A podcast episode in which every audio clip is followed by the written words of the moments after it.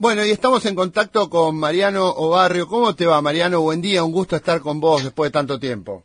¿Qué tal, Mariano? ¿Cómo te va? Bien. Gracias por llamar. No, a vos, porque es un gusto tener a Mariano, un colega, un profesional de muchos años, de mucha trayectoria, mucho tiempo como acreditado en Casa de Gobierno, en el Diario de la Nación, ahora también en la América 24, en AM en la 770. Mariano, ¿cómo estás viendo este arranque del gobierno de Miley? Bueno, lo, veo con preocupación, porque algunas medidas que está tomando el gobierno de Miley pueden ser acertadas, van en línea con el ajuste que la mayoría de la gente planteaba, pero veo más un ajuste sobre la gente que sobre la casta. Mi ley había planteado, había prometido que el ajuste y la motosierra eran sobre la casta, sobre la clase política, sobre los intereses mafiosos y demás. Ya de movida tenés eh, un pacto de impunidad que es evidente, porque ya el ministro de Justicia, Mariano Cunio Libarona, dice que la UIF y la Oficina Anticorrupción no van a ser querellantes y no van a perseguir delitos. O sabés que son eh, dos oficinas que ¿Y tienen... ¿Para qué están? ¿Para qué están? Claro, e- evidentemente. Eh, si vos como Oficina Anticorrupción o como UIF, la UIF es la Unidad de Información Financiera Sí. que persigue el lavado de dinero. Y todo delito de corrupción tiene un componente de lavado de dinero y los últimos 10 años, 20 años hemos vivido muchos delitos de corrupción que se están investigando y por los que la UIF ya tiene identificados 9 mil millones de dólares eh, inmovilizados en distintas causas que podrían ser decomisados. 31 causas tiene de, de dinero inmovilizado. Si hay ajuste sobre la casta, ese tendría que ser el primero.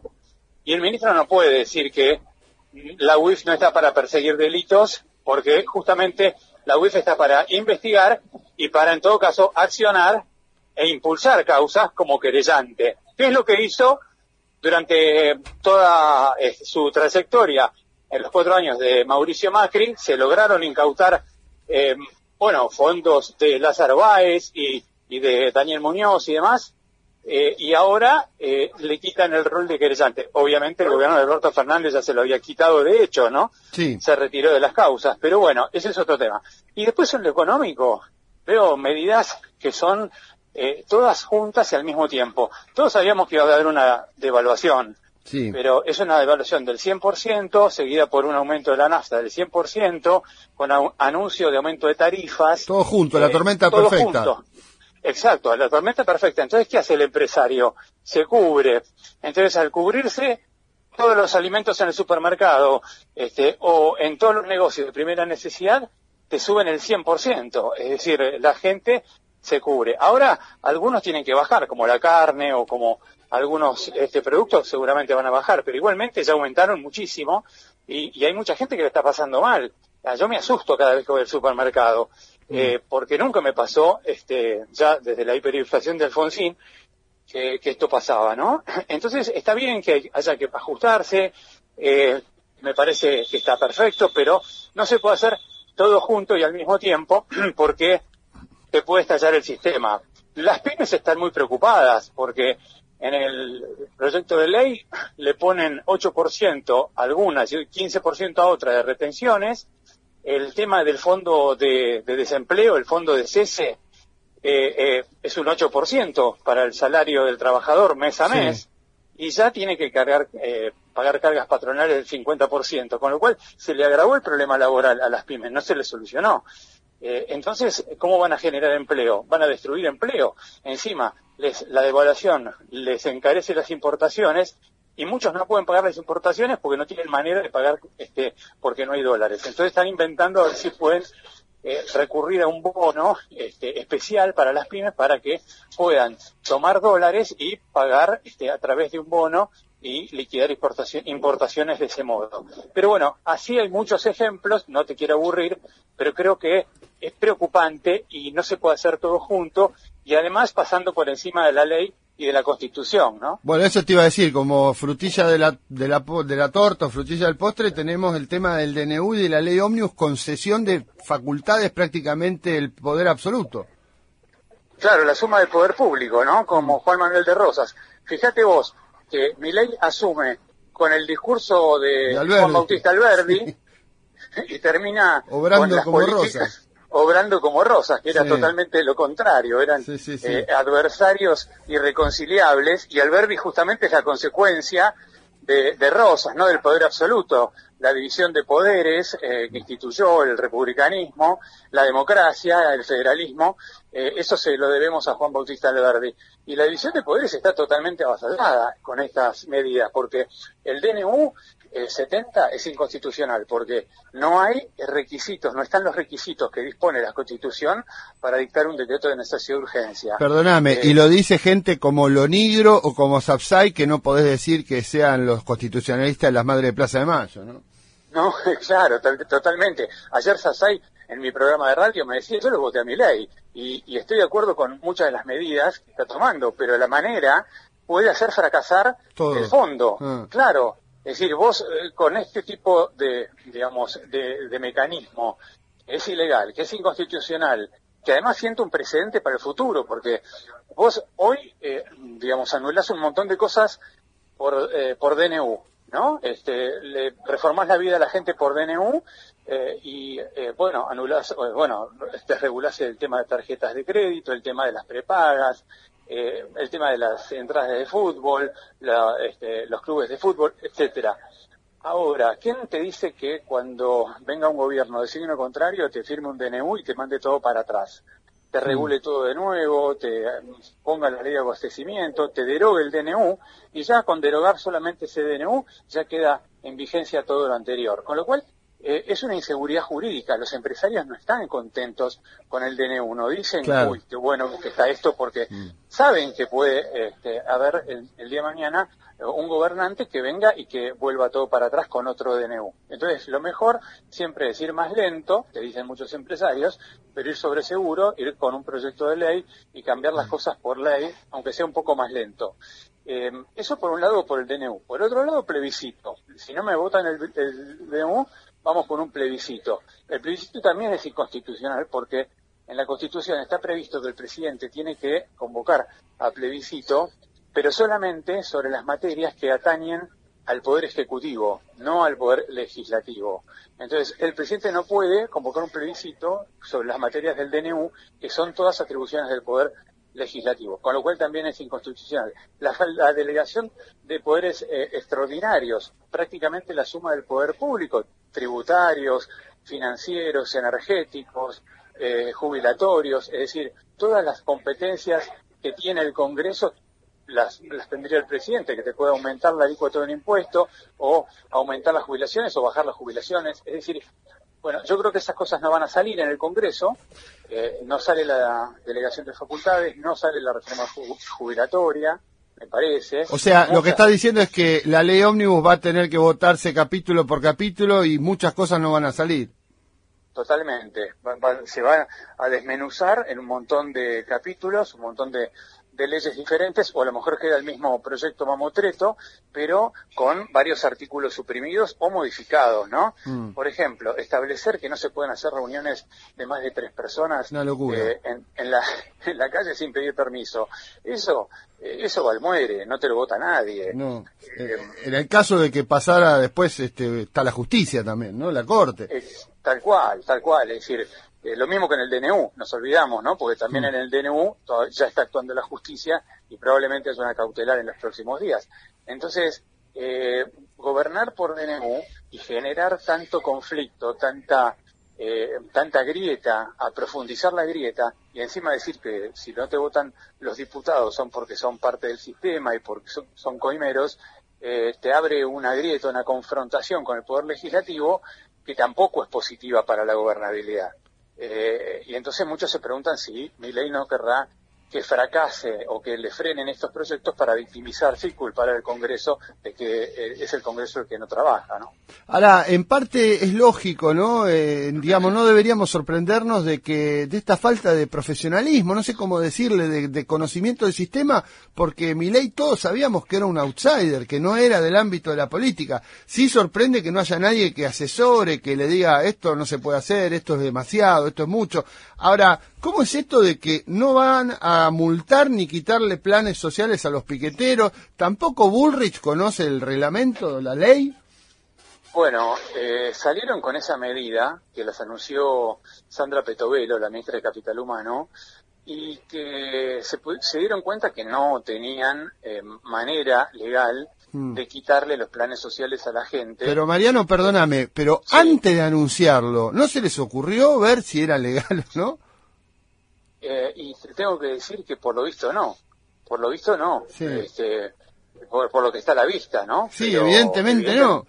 Eh, yo hablé con alguien de, del Ministerio de Capital Humano hace tres días y le pregunté, bueno, ¿van a multar eh, y van a quitarle los planes a los que marcharon en la eh, marcha del miércoles 20 de diciembre?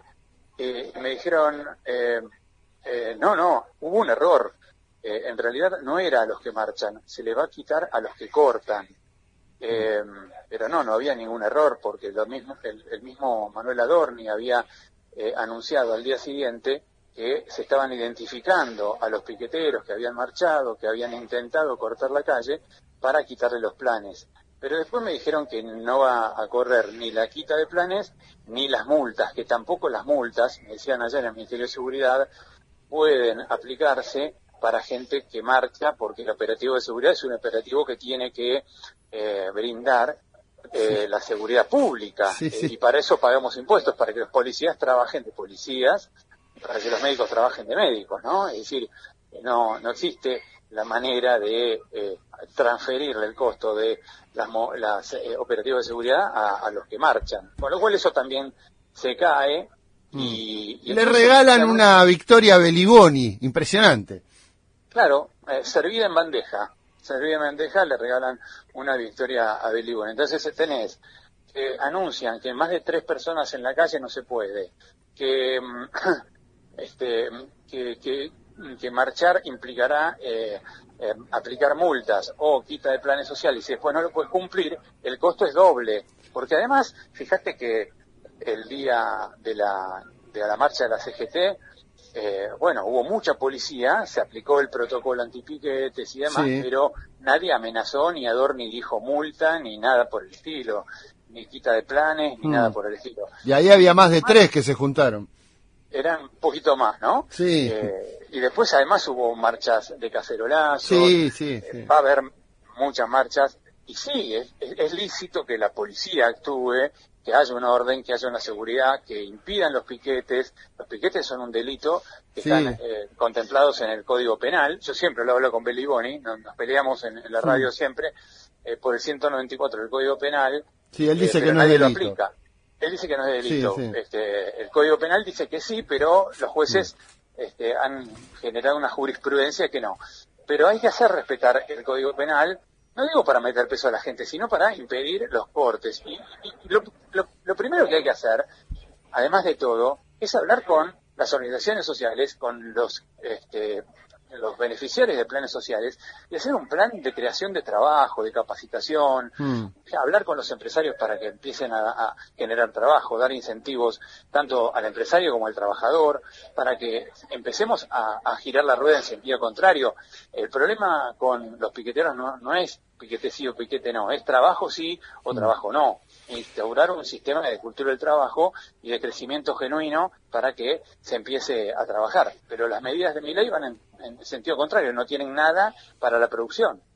Mariano, yo te agradezco por estos minutos y para saludarte y para despedirte, me gustaría preguntarte qué opinás. A mí me da la impresión de que nos cuesta ser normales, porque acá nadie quiere ser ni Venezuela, ni tampoco estar a la derecha de los Estados Unidos. Queremos ser un país normal como Brasil que cambia de gobiernos o como Uruguay que cambia de gobierno sin que se vaya toda la mierda. ¿Por qué no podemos ser un país normal?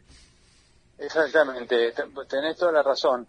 Creo que nosotros nos vamos de un extremo al otro, porque claro, cuando uno hace estas críticas en las redes o en los medios, siempre salen los que te dicen, no, pero si no se hacía nada, este, o si se hacía todo lento, como decís vos, es, era igual que Macri. No, Macri lo que pasó, el error que tuvo fue que no hizo nada.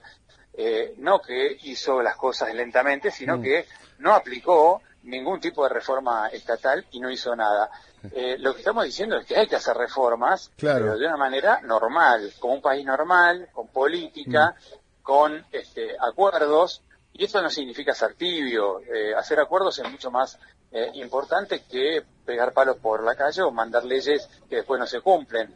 Entonces, este, creo que ser normales implica generar políticas de cambio que sean sostenibles en el tiempo.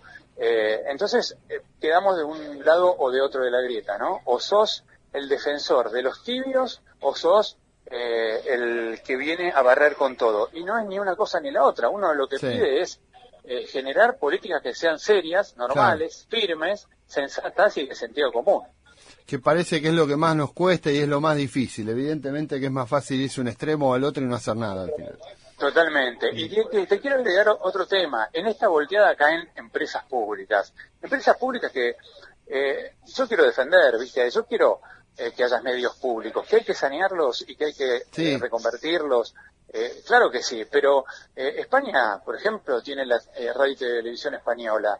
Em, Inglaterra tiene la BBC. Claro, pero vos fijate que en España siempre era el ejemplo que dábamos, que el directorio de la radio y televisión española está en espejo, replica la representación parlamentaria. Entonces no podés tener un 678, o si tenés un 678 tenés el equivalente de la oposición y las cosas se reparten equitativamente, no son los renes de los medios públicos del gobierno de turno, ¿no?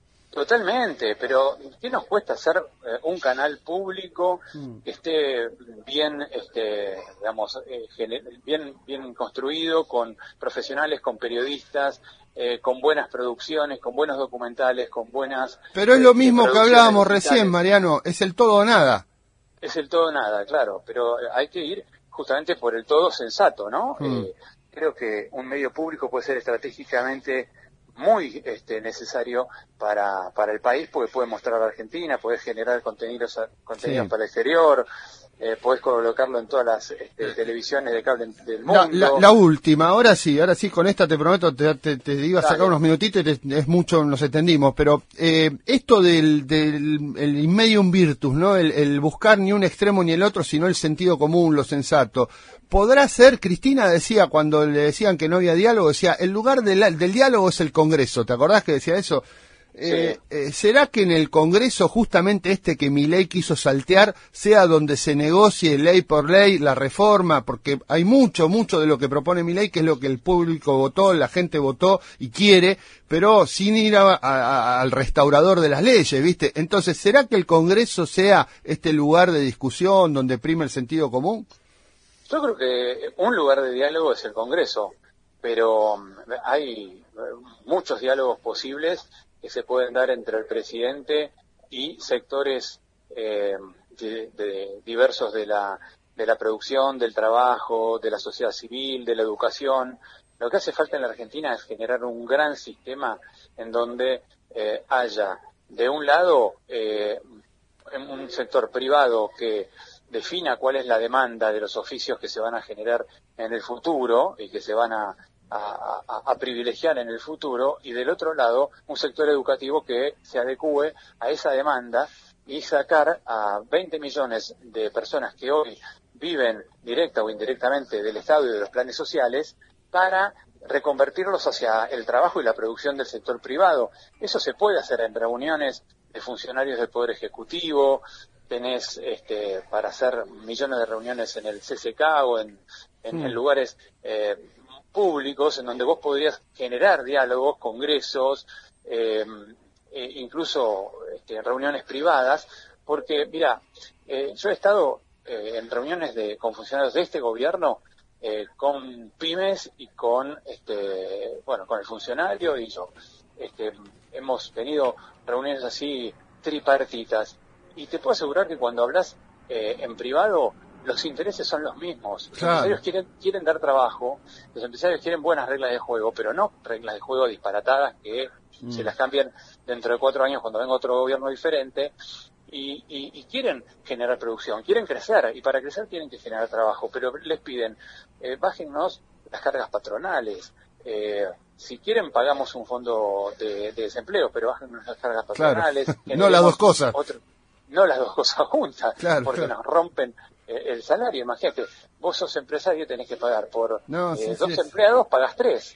Y encima, después, por cada uno tenés que pagar el 8% de fondo de desempleo, con lo cual tenés que pagar eh, 8 por 3, 24, 24% más. Entonces, eh, esas cosas son las que hacen inviable la, la, producción. Hay que conversar esas cosas, ponerse de acuerdo, eh, y eso se puede hacer en el Poder Ejecutivo, en el Poder Legislativo. Me parece que hay muchos ámbitos de diálogo. Las cámaras, eh, la sociedad civil, hay, hay muchos ámbitos de diálogo que se pueden aplicar. Lo que pasa es que a Cristina no le gustaba dialogar en ningún lado. No. Ella, quería hacer lo que le parecía y lo que se imaginaba que era lo correcto, nada más. Mariano, yo te agradezco por estos minutos, has sido más que generoso con nosotros y bueno, un gusto haberte tenido en este programa. ¿eh? Un gusto para mí, Mariano. Te mando un abrazo. Gracias por llamar. Gracias. Bueno, un lujo que nos dimos hoy haber tenido un colega de fuste, y porque es un tipo grandote además, pero no, lo digo profesionalmente. Una opinión profesional, no un periodista es propagandista, ¿no? De esto que tenemos tanto hoy día que ya sabes de antemano para qué lado van a estar siempre a favor o siempre en contra. Mariano Barrio, como te decía al principio, eh, acreditado de la Nación de muchos tiempos, de muchos años en Casa de Gobierno, actualmente en América 24 y en AM 770.